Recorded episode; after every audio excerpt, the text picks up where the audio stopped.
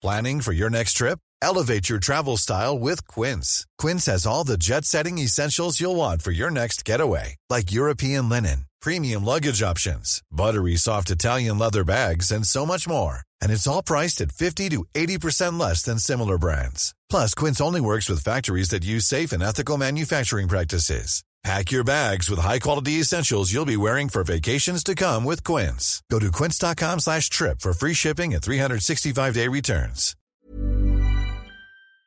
Salut, c'est Victoire Tuaillon. Ces derniers mois, avec mon équipe, on a travaillé sur une série exceptionnelle. Ça s'appelle 20 milieux sous ma chair. L'autrice, Caroline Potier, a exhumé des cassettes audio qu'elle enregistrait pour sa meilleure amie lorsqu'elles étaient ados et qu'elle traversait l'enfer, les violences que lui infligeait son père. À partir de son histoire, Caroline Potier, devenue journaliste, a mené l'enquête. Comment on pourrait éradiquer l'inceste?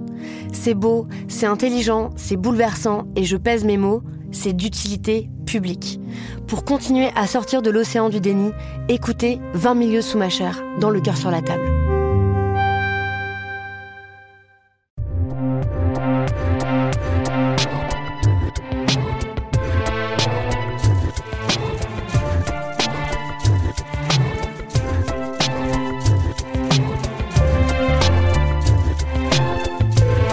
Salut, c'est Thomas Rozek. En tant que journaliste, mais aussi tout simplement en tant que simple citoyen, père de famille, j'ai énormément de mal à aborder sereinement la question du climat, sans être rattrapé pour le moment en tout cas par l'éco-anxiété, cette dépression de plus en plus fréquente chez ceux qui prennent soudainement la mesure de l'urgence environnementale. Cette réalité me pèse comme elle le fait pour la plupart des gens autour de moi, qui eux aussi souvent se trimballent un gros sentiment de frustration. Car malgré les cris d'alarme des associations, des scientifiques, malgré les manifs, les sommets, les traités, rien n'a l'air d'avancer. D'où l'émergence absolument pas étonnante de mouvements plus radicaux, qui pour l'instant prônent la désobéissance civile. Mais jusqu'à quand? Est-ce que nous ne serions pas à deux doigts de l'émergence de groupes plus durs qui, face à l'inaction des États, choisiront bientôt la violence, voire l'écoterrorisme? Comment les militants d'aujourd'hui voient les choses évoluer? Ce sera notre épisode du jour. Bienvenue dans Programme B.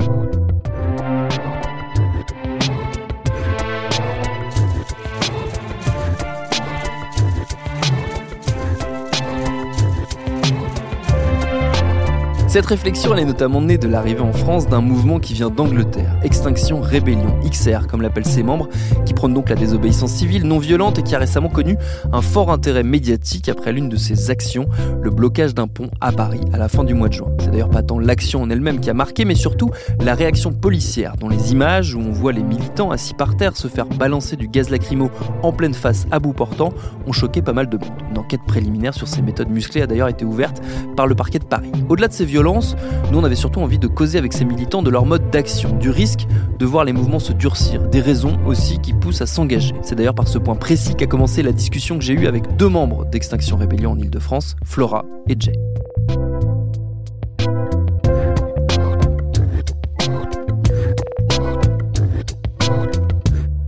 Euh, parce que euh, justement, Extinction Rébellion n'est pas un mouvement pour le climat. Ouais. Euh, moi, je l'ai vraiment senti comme euh, comme étant un mouvement social, mmh. environnemental. Ça reste euh, ça reste un mouvement qui qui effectivement a, a surtout des, des, revendications environnementales ouais. et qui a ses biais dans, dans, dans dans les activistes qui qui, qui mmh. c'est sur, surtout des des gens des gens blancs, surtout des gens CSP+, etc. mais il n'y a pas que ça.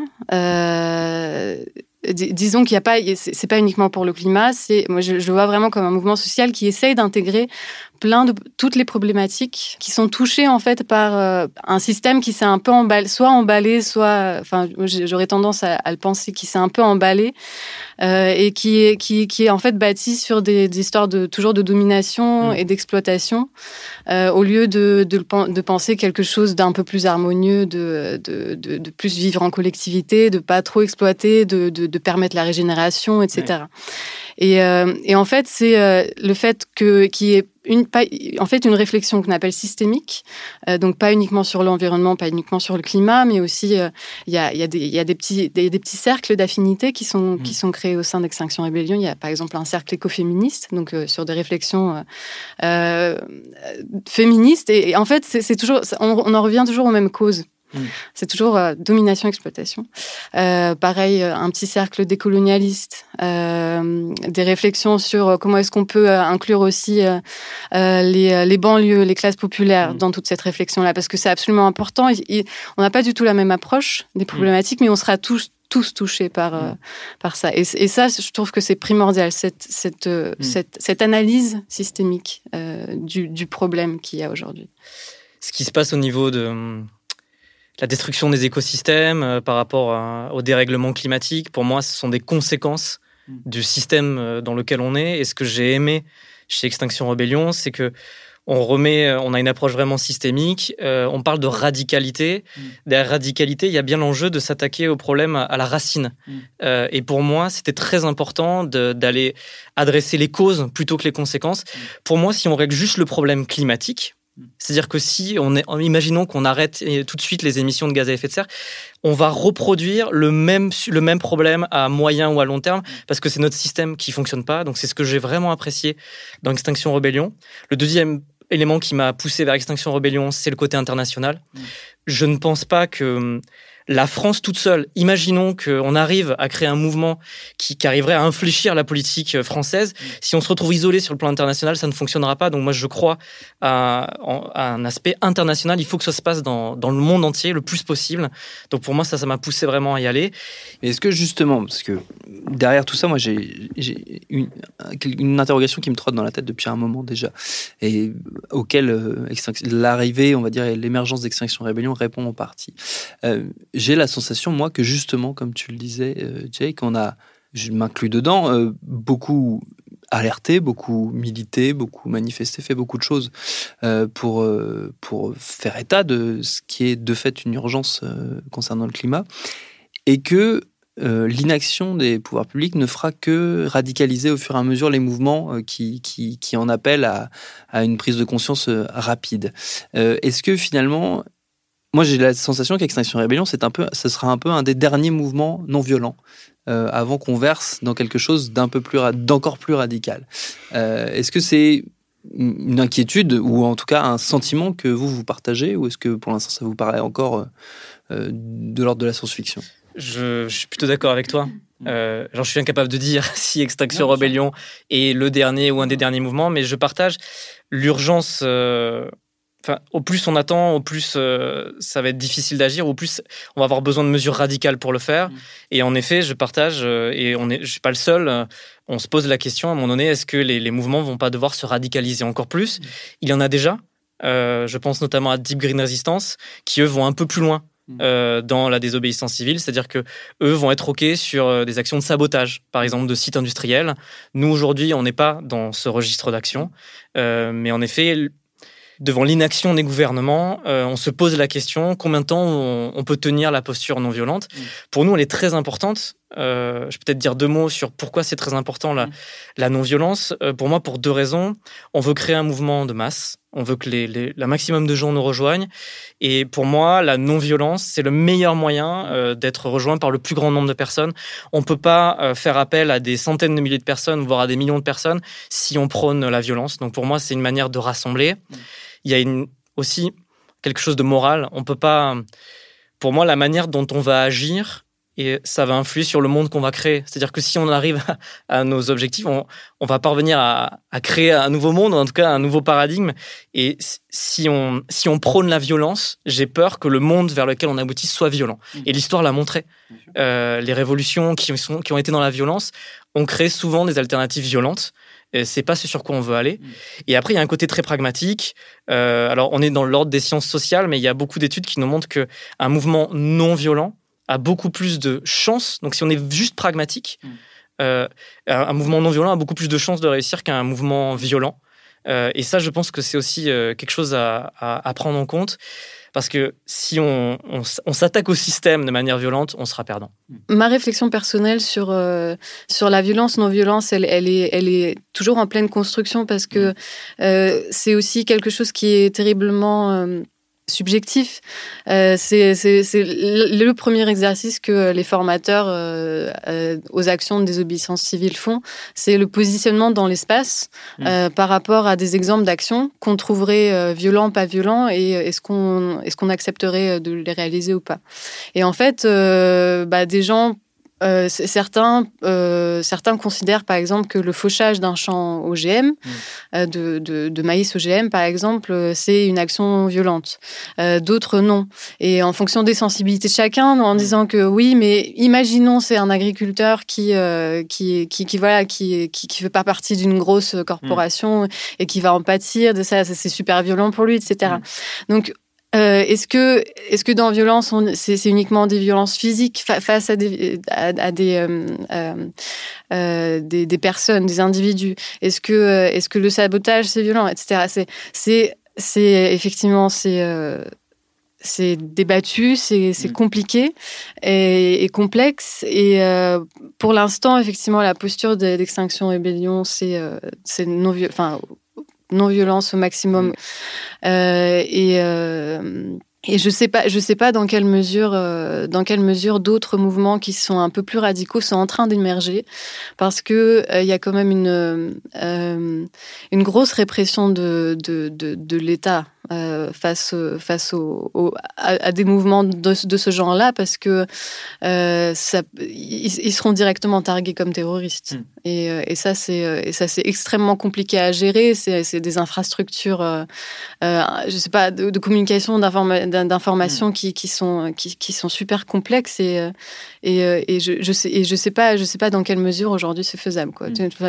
On prend par exemple l'affaire Tarnac. Je je connais pas beaucoup, mais mais voilà, suspicion de, suspicion de, de, sabotage d'une ligne TGV. Et puis, euh, c'est l'arrêt total de la, de, la cellule. Quoi. Mm. Euh, donc, c'est. Euh, personnellement, je m'aventurerais du coup pas dans ce terrain-là, et, et, j'ai l'impression que c'est, c'est effectivement, c'est pas viable. C'est pas viable effectivement, mais il y a toujours le risque de le voir malgré tout euh, débarquer, je pense notamment, pour rester dans l'idée de ce qu'on se disait là, euh, du fait de la répression euh, policière. Parce que je pense que beaucoup de gens ont été saisis euh, physiquement et intellectuellement euh, de voir les images de ce qui s'est passé sur le pont euh, tout récemment mhm. euh, à Paris et de la, le, la démesure, on va dire, des moyens de police et, des, et de la réaction policière face à une action qui était non violente mhm. et qui s'est retrouvée traitée comme une action très violente, pour le coup, en tout cas traitée de manière très violente. Est-ce que quelque part, ça fait, d'après vous, ça fait partie de la stratégie euh, d'une forme de, de, on va dire de, de, pousser un peu les, les, militants à la faute euh, pour décrédibiliser euh, leur, leur travail, votre travail. Est-ce que, comment est-ce que vous le percevez, vous, tout simplement, cette, cette, cette stratégie, cette réponse à laquelle vous êtes confronté C'est vrai que c'est un peu compliqué. On a, donc le, le, mouvement Extinction Rébellion en France est très, très neuf. Mmh. L'action sur le pont, c'était notre première action de blocage d'un axe de circulation à Paris. Et donc, euh, et effectivement, avec avec ça viennent euh, viennent plein de questionnements sur euh, sur comment est-ce que comment est-ce qu'on va faire pour les pour les futures actions, comment est-ce qu'on va les organiser, parce que là, par exemple, on avait prévenu les forces de l'ordre mmh. la veille. Euh, du coup, ils étaient au courant normalement de de, de ce qu'on allait faire. Ils savaient qu'on était non violent. Mmh. Ils, ils, ont normalement eu le temps de de construire une une, une façon de répondre mmh. à ça.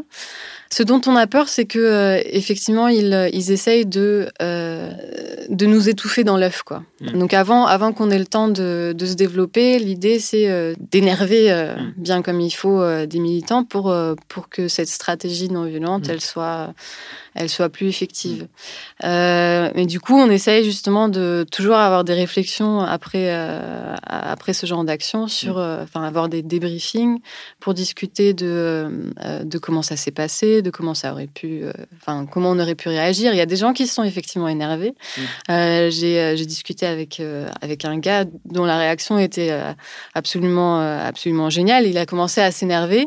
Il a senti, il s'est cassé. Il s'est Mm. cassé, il a dit Ok, je vais souffler un coup, je vais arrêter de bloquer, je vais arrêter d'être face aux, aux- aux policiers, je vais arrêter de regarder euh, euh, mes amis, mes, les autres activistes qui sont en train de, de se faire asperger de, de gaz lacrymo, peu importe.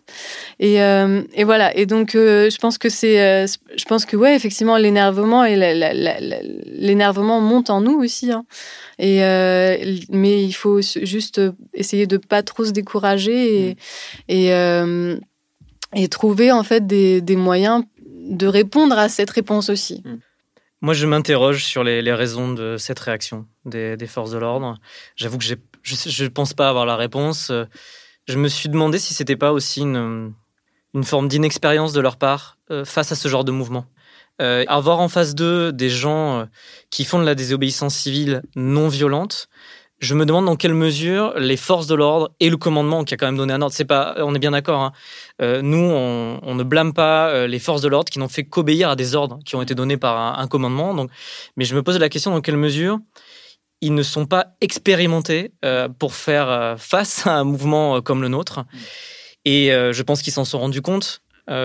paradoxalement, en faisant ça, ils nous renforcent. C'est-à-dire que on n'a pas du tout anticipé cette réaction. Honnêtement, à aucun moment dans la préparation de l'action, on pensait qu'on allait avoir aussi rapidement une répression aussi forte. Euh, on pensait pas que des gaz lacrymaux allaient être lâchés à 20 cm du visage de, de certains activistes. On s'y attendait pas. Et, et, euh, ce qui est paradoxal, c'est que finalement, bah, ça a créé un sentiment d'empathie euh, de la part du grand public. Ça a permis à notre mouvement d'être beaucoup plus connu. Euh, on a beaucoup de gens qui se sont rapprochés de nous suite à ces événements. Donc je pense que euh, ils se rendent compte qu'en agissant de la sorte, moi j'aurais tendance à dire qu'ils nous renforcent en fait.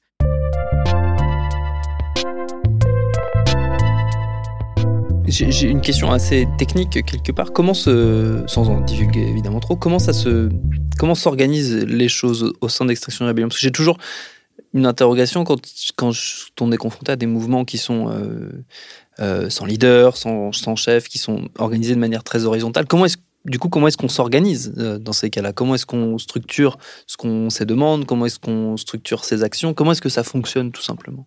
Euh, alors, il y a différents, pas niveaux d'organisation, mais en gros, des différents types d'organisation qui, qui travaillent un peu en parallèle.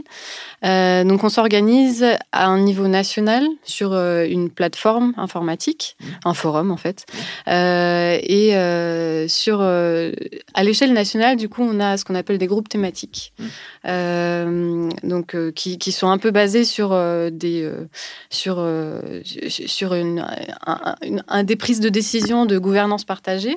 Donc, en fait, euh, on peut participer à maximum un individu, un membre peut participer à maximum deux groupes thématiques. Généralement, c'est un seul parce que ça prend déjà Ouais. bien assez de temps. Euh, un groupe thématique, ça peut être euh, euh, médias et messages, par exemple, si on s'occupe de, des relations avec les médias, de la communication.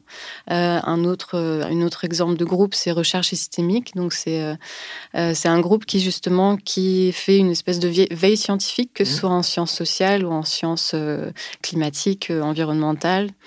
euh, pour permettre euh, justement à, tous les membres d'avoir accès à l'information. Et en fait, euh, à chaque fois qu'un membre euh, d'XR a besoin de, tel ou tel, on- peut dire service ou telle ou telle information, par exemple, est-ce est-ce qu'on pourrait envoyer ce communiqué de presse pour cette action euh, aux médias, bah voilà, c'est le groupe Médias et Messages qui va s'en occuper. Euh, est-ce que, est-ce que vous pourriez me donner des chiffres sur, euh, sur je sais pas, sur euh, l'érosion de la biodiversité euh, en France ces dernières années bah, Ce sera surtout recherche et systé- et systémique. Donc, en- à l'échelle nationale, c'est un groupe thématique. Et euh, en parallèle, du coup, il y a une organisation euh, plutôt locale. Pour l'instant, c'est régional.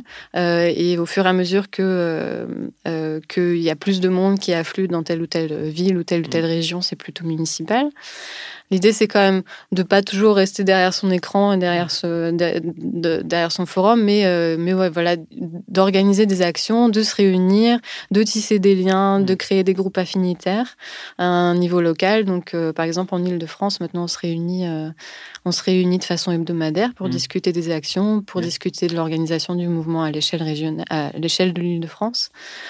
Et, euh, et du coup, cette, euh, ce, parallèle, ça permet, euh, ça, ça participe à nos deux principes qui sont de, on en a dix au total, mais les deux, de- les deux en l'occurrence, c'est décentralisation et autonomie et Ouais. horizontalité. Voilà, pour éviter, euh, pour éviter les prises de pouvoir par, par des individus en particulier, les, les, prises, de, prises de décision qui seraient illégitimes. Mm. Il y a quelque chose qui m'interroge, moi, toujours dans, face au mouvement du type d'extinction rébellion, c'est d'essayer de déterminer, même si c'est sans doute extrêmement compliqué, et c'est peut-être qu'il n'y a, pas de, a pas de réponse à ça, si c'est des mouvements qui sont mus par l'espoir ou par le désespoir C'est ça qui est un, qui est un peu compliqué à, à, comprendre. Mais peut-être que, peut que vous n'avez pas la réponse euh, à cette question. Enfin, moi, j'aurais répondu à ta question en disant un peu les deux à titre personnel. Mm. Je pense que c'est la, la gravité et l'effet systémique de, de, la crise dans laquelle on est qui m'a fait désespérer, mm. objectivement. Et j'ai deux enfants. Mm. Euh, la dernière a trois semaines, hein, elle vient de naître. Euh, et euh, clairement, quand j'ai commencé à, à, regarder en face les rapports du GIEC, de l'IPBES et, et à lire certains livres et ouvrages scientifiques, je me suis rendu compte de la, la gravité de la crise dans laquelle on était. Donc oui, j'ai vécu pour ceux qui connaissent, une sorte de courbe de deuil. C'est-à-dire que vraiment, au départ, j'étais dans le déni. Hmm. C'est-à-dire que quand je, quand je lisais ça, je me disais, mais c'est pas possible. Si c'était vrai, hmm. euh, on en parlerait dans tous les journaux, euh, les gouvernements agiraient tout de suite, tout le monde arrêterait de bosser et se mettrait à, résoudre cette problème. Donc j'étais dans le déni, puis au bout d'un moment, je me suis rendu compte que c'était factuellement le cas. Et là, énorme, une sorte de dépression. Je me suis senti extrêmement triste. Hmm. Et, euh, et, en tant que, père, et puis même pas, ça, ça va au-delà, hein, pas besoin d'avoir des enfants pour vivre ça, mais euh, quand on se dit qu'on est en train de tuer la nature, euh, euh, quand on se dit que c'est les pays du Sud qui vont, qui vont subir. C'est-à-dire qu'on est dans une, dans une situation où on est quand même 10% de la population, donc les plus aisés, qui, qui sont à, l'origine de 50% des émissions des gaz à effet de serre. Et donc finalement, c'est ces gens-là qui vont pâtir le moins de la crise, qui vont mettre ces gens. Enfin, on est quand dans une situation qui est moralement intenable. Enfin, moi, je ne comprends pas comment on peut rester impassible. Donc finalement, et je pense que tu le sens là, la désespoir est devenu de la colère Mm. Et cette colère est devenue de l'action. Et finalement, c'est le fait d'agir euh, qui m'a poussé à espérer. Je ne sais pas si on, peut, on peut endiguer totalement ce qui est en train de se passer, mais en effet, limiter la chute. Euh, on, le rapport du GIEC dit chaque dixième de degré compte. C'est-à-dire que, on, par exemple, entre 1,5 degré et 2 degrés, euh, on parle de, potentiellement de, millions de migrants supplémentaires, on parle de, zones qui vont être immergées, on parle de 99% du corail qui disparaît à 2 degrés. Euh, donc moi je pense que si on peut, ne serait-ce que par nos actions, endiguer le phénomène, mm. Et, se préparer à, amortir la chute qui, peut-être s'annonce, bah, j'ai envie de le faire. Donc, c'est un mélange de désespoir et d'espoir.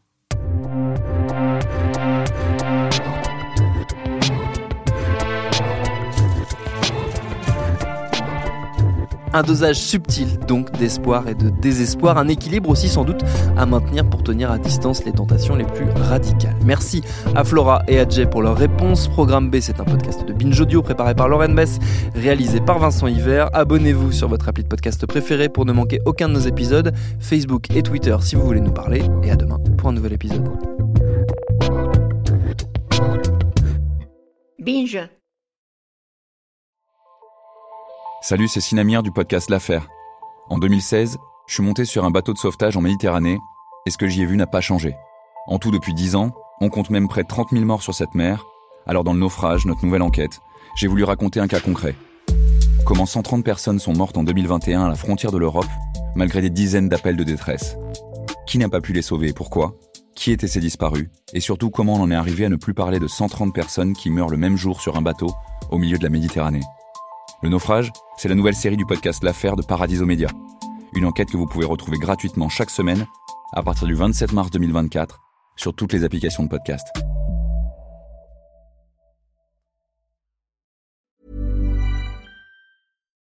This is the story of the one. As a maintenance engineer, he hears things differently. To the untrained ear, everything on his shop floor might sound fine, but he can hear gears grinding or a belt slipping. So he steps in to fix the problem at hand before it gets out of hand. And he knows Granger's got the right product he needs to get the job done, which is music to his ears. Call, clickgranger.com, or just stop by. Granger, for the ones who get it done.